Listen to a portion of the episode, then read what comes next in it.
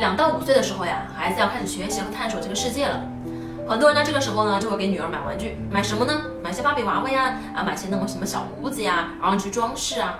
其实没有必要的过早的呀，就做这样的选择，因为有很多女孩也可以成为科学家的呀。所以在这个时候呢，你要让孩子自己来挑。有时候呢，也可以给孩子啊买一些积木呀，买一些需要动手的东西啊，去培养孩子的空间能力，培养孩子的逻辑思维能力。不要把孩子，不要把他们呀都扼杀掉了。然后呢，减少成堆的玩具。